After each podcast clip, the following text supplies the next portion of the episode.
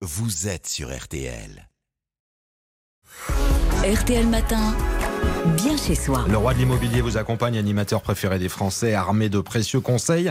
Stéphane Plaza, mesdames, messieurs, bonjour. Bonjour Stéphane. On parle viager ce matin. La question c'est de savoir si c'est une bonne idée ou un pari risqué. D'abord, qu'est-ce que c'est le viager, vous vous rappelez? Acheter en viager consiste à acquérir un bien en l'échange d'un capital de départ, le bouquet, puis du versement périodique d'une rente durant le restant de la vie du vendeur. On distingue le viager occupé quand le vendeur continue à habiter le bien et le viager libre lorsque le logement peut être immédiatement occupé ou loué par l'acquéreur. Alors quels sont les cas les plus fréquents, euh, Stéphane, chez les vendeurs? Si certains vendeurs cèdent leur maison en viager pour laisser le bouquet immédiatement à leur enfant et garder un peu de rente pour eux, d'autres retraités qui n'ont pas d'héritier direct préfèrent transformer leur patrimoine en pouvoir d'achat immédiat.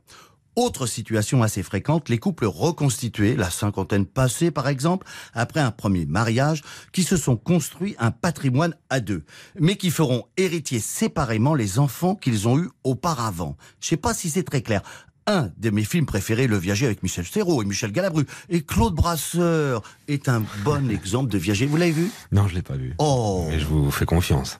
Dans le viager, Stéphane, il y a les bons calculs qui font les bonnes affaires?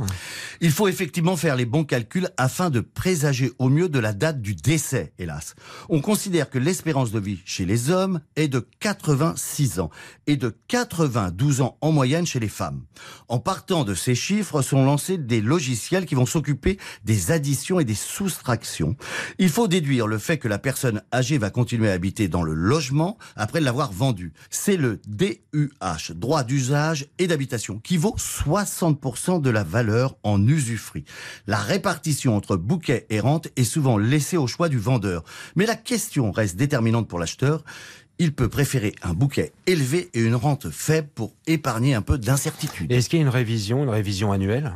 La rente sera révisée tous les ans en se basant sur l'indice INSEE des prix de la consommation et elle sera généralement augmentée de 20% si la personne part en maison de retraite et que l'investisseur met le bien en location. Ces paramètres doivent être stipulés par contrat et peuvent être ajustés. Sachez enfin que les banques sont assez frileuses sur ce type de projet car en cas de déficit de remboursement de l'emprunt, elles ne peuvent pas compter sur l'hypothèque. Et que dit la loi concrètement? Pour éviter les abus de faiblesse, la loi précise que pour vendre ou acheter un logement en viager, il faut être capable juridiquement. Pour éviter les faux viagers, il est précisé que le décès du futur vendeur doit être imprévisible. Ainsi, l'acquéreur ne doit pas avoir eu connaissance d'une maladie dont était atteint le propriétaire au moment de la signature de l'acte de vente. Si dans les 20 jours suivant la signature, le vendeur décède, la loi considère qu'il s'agissait d'un événement prévisible et l'annulation de la vente peut être demandée par les héritiers du propriétaire devant le tribunal. Rien n'est simple, mais euh, tout est clair ce matin avec Stéphane Plaza concernant le viager. Pour bien réécouter, vous prenez votre temps, vous allez podcaster sur euh, l'appli RTL quand vous le souhaitez.